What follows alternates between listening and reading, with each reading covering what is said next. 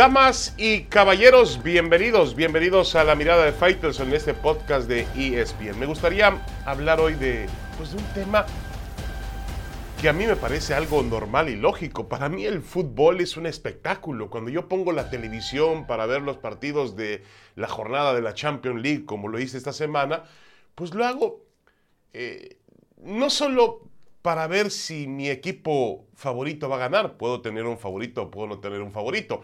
Lo hago para buscar entretenimiento, para buscar espectáculo, para buscar distracción, tal y como puedo poner una película, como puedo poner una...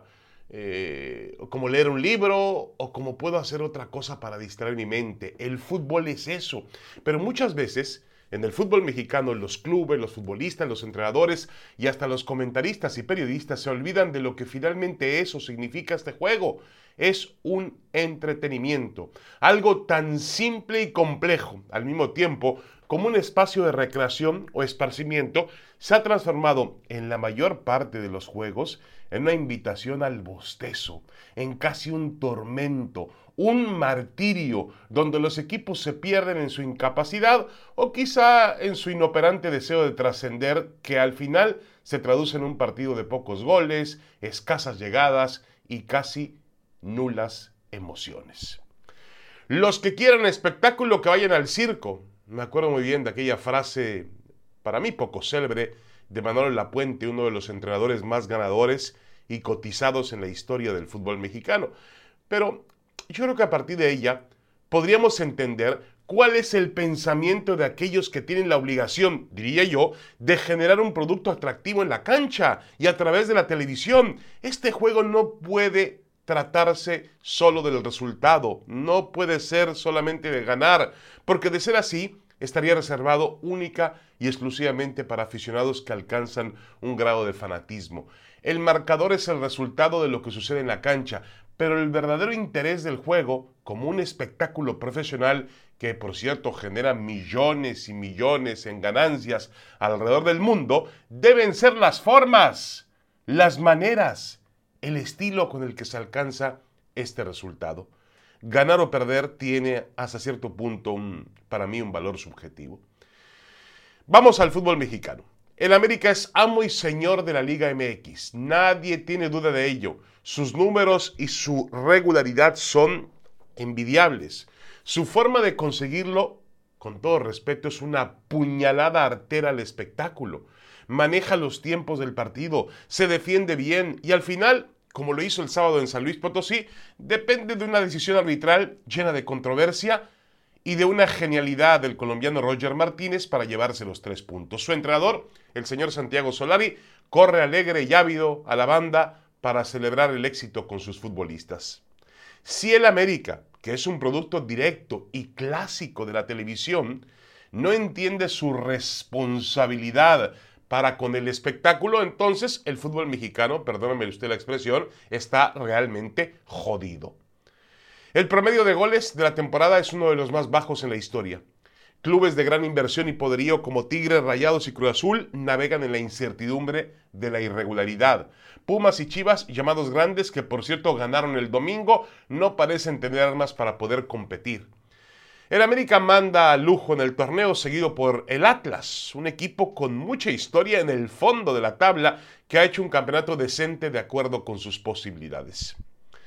Los estadios se han reabierto justo esta semana después de muchas, muchas semanas a puertas cerradas o entradas limitadas por la pandemia, pero el verdadero termómetro es la televisión donde los niveles de audiencia sufren con la gran competencia que ofrecen las ligas europeas e incluso otros deportes que están en temporada, el fútbol americano, el béisbol, el básquetbol que comienza, que afectan y le quitan clientes al fútbol mexicano. Entiendo perfectamente que se trata de la pasión, de los colores, de las añoranzas y de una relación entre el aficionado y el juego que no necesita revalidarse semana con semana, pero el fútbol no puede circunscribirse solo a ello. Debe entender su compromiso con el espectáculo y no puede perderse en el bostezo de quien está frente en la pantalla o en el clic de un botón del control de la TV o ahora como se acostumbra a hacer con el dedo sobre una app que te lleva a algo mucho más atractivo y emocionante. El fútbol mexicano es un fútbol, ha presentado un torneo muy irregular y un torneo, con todo respeto, que muchas veces invita al bostezo, al aburrimiento, incluyendo a su líder América. Les guste o no les guste. Una pausa y regresamos. Tenemos más en la mirada de Faitelson. Ya volvemos.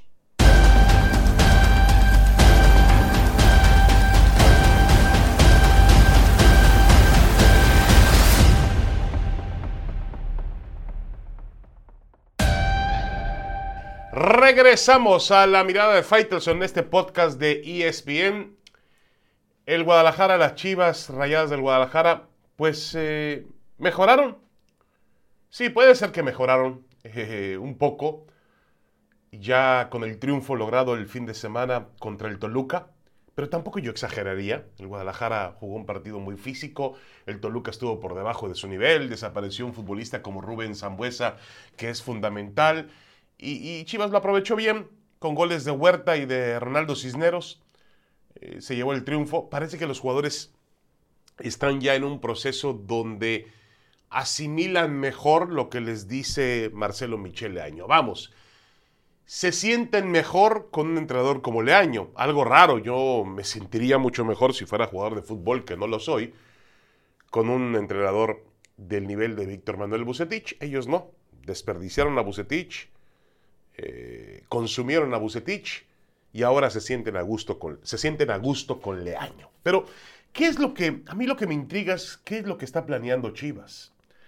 Yo creo que no puede decir el Guadalajara, entrego el torneo.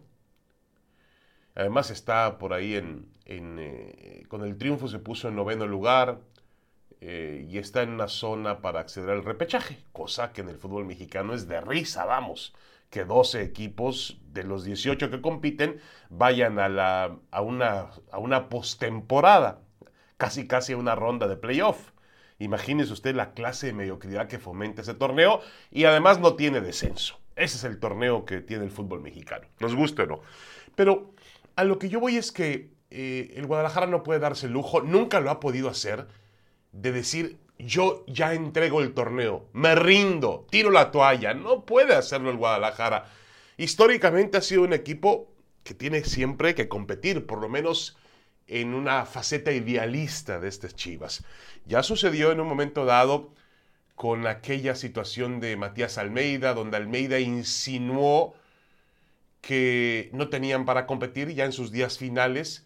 Y hay que recordar que el Guadalajara eh, en su momento dijo, no, sí tenemos para competir. Y es que finalmente esa era la labor de la directiva del Guadalajara. No sé si en ese momento, creo que en ese momento ya el directivo de Chivas, el director deportivo era, era Paco Gabriel de Anda.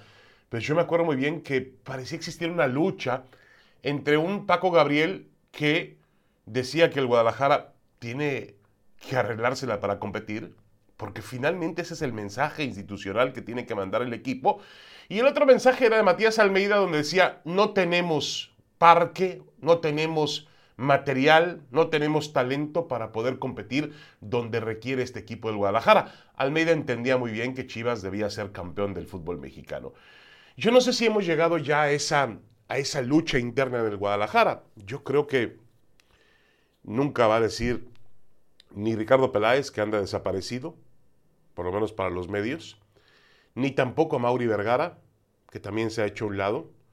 No van a decir, señores, ya el torneo está finiquitado y estamos pensando ya en el 2022. No lo puede hacer Chivas, de ninguna manera. Entonces yo creo que este la está jugando con Leaño para ver qué pasa. Sí, el Guadalajara está improvisando. El Guadalajara está dejando a Leaño. Si funciona bien, si no funciona, pues eh, hace un cambio de entrenador y buscará otro proyecto. Por ahí se asegura que no es Matías Almeida, aunque Almeida en la semana dijo en San José que eh, dejó entrever que sus días en la MLS se están terminando. También está el otro proceso, eh, no proceso, eh, el otro mm, rumor, porque es rumor, que indica que Guillermo Almada, el entrenador uruguayo de El Santos, va a dejar el equipo y que ya estaría palabrado con las Chivas. Son rumores nada más. Obviamente son especulaciones que se generan a raíz de que el Guadalajara pues tampoco muestra una, una apertura y una decisión de decir, señores, Marcelo Michele Año es mi entrenador hasta el final. No lo dice, lo ha dejado ahí, flotando a ver qué es lo que ocurre. Y por otra parte, tampoco ha anunciado sus planes para el 2022. Entonces, Chivas es incertidumbre. Yo creo que Chivas, con todo respeto, creo que el Guadalajara, sin entregarse, se ha entregado. ¿Sí? Y está jugando a ver qué pasa. Y un equipo del tamaño de las Chivas, del abolengo del Guadalajara, no puede hacer eso. Tiene prohibido hacerlo, pero lo está haciendo. Nos guste o no, lo está haciendo. Está jugando, pues a ver qué pasa. Muy bien, vámonos todos a ver qué pasa. Hágame usted el favor. Bueno, vamos a una pausa. Ya me estoy enojando, así que mejor vamos a la pausa, me enfrío y regresamos con otro tema con mucho gusto para todos ustedes. Esta es la mirada de Faitelson.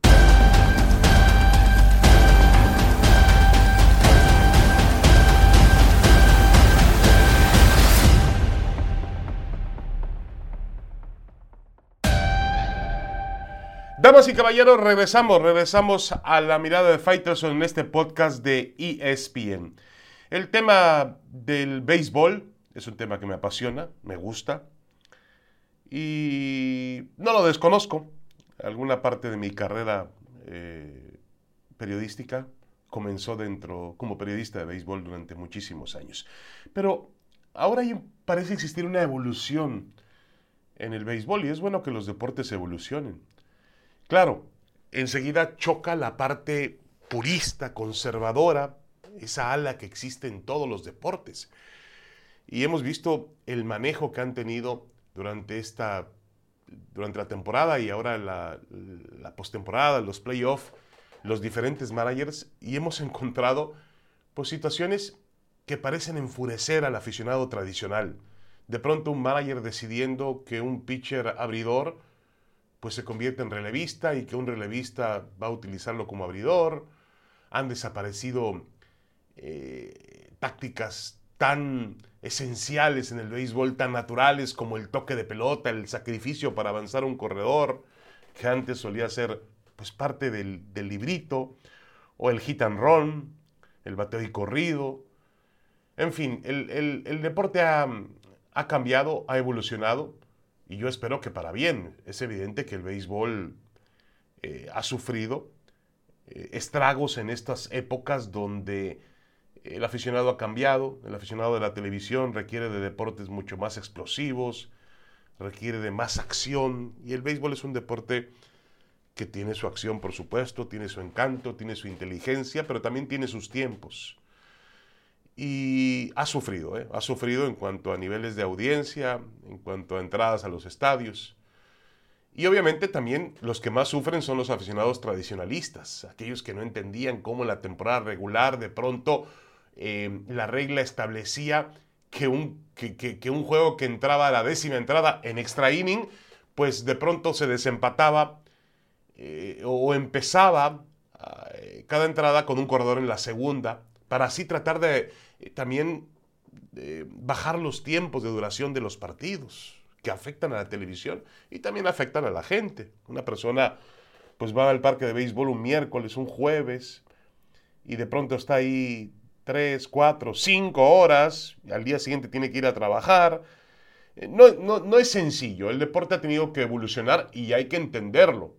Así, y así están haciendo otro tipo de experimentos en otras ligas también mismo, el mismo MLB ha pagado por ese tipo de experimentos para tratar de hacer los juegos más dinámicos y más atractivos. A mí me gusta la parte tradicionalista, a mí me gusta la parte conservadora, pero yo sé muy bien que el béisbol quizá no pueda vivir con eso.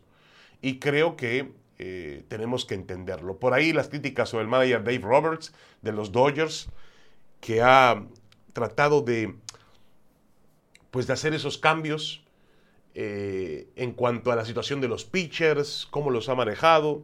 La realidad es que los Dodgers están en desventaja con los Bravos de Atlanta comenzando esta semana. Pero eh, ahí está el equipo de Los Ángeles tratando de defender el campeonato que obtuvo el año pasado. Eh, también se acusa a los managers de que juegan mucho bajo el béisbol de la famosa sabermetría. ¿Qué es eso? Pues el béisbol científico, el béisbol basado en estadísticas, en números, en comportamientos, a dónde batea tal bateador, hay que mover el cuadro para hacerle un ajuste, hacer un ajuste en el cuadro defensivo para em, tratar de frenarlo de tal forma, son cosas que son parte de la evolución de un deporte. Y tenemos que entenderlo, tenemos que entenderlo porque eh, el béisbol está haciendo esfuerzos para adaptarse a lo que le exige la clientela, los tiempos actuales, los chicos jóvenes, las nuevas generaciones, esos que pululan en las redes sociales, pues consumen otro tipo de deporte. Y si el béisbol no hace cambios, se va a ir, se extingue. Eh, y los puristas, pues tenemos que tragarnos esa situación y aceptarla y punto, y reconocerla. Nada más. Es lo único que tengo que comentar acerca de ese tema. Obviamente los managers pues están en el, en el fuego, están en, en, medio del ojo del huracán porque toman decisiones y esas decisiones pues les hace muchas veces eh, ir contra, insisto, los pensamientos tradicionales. Y usted sabe que cuando empieza un juego de béisbol, pues se multiplican millones y millones de managers y todos sabemos de béisbol y todos opinamos de béisbol y todos tenemos un punto de vista diferente. Y la mayor parte venimos representados por la parte del librito, aquella, aquella vieja escuela de que el béisbol tiene que jugarse de tal forma y no puede jugarse de otra manera. El deporte está evolucionando y yo diría que el béisbol está intentando sobrevivir. Y es un deporte que a mí, en lo personal, me encanta, me agrada, me parece, como dice por ahí, como dicen por ahí, el rey de los deportes. Un abrazo, gracias. Esta fue la mirada de Faitelson. Los espero en la próxima.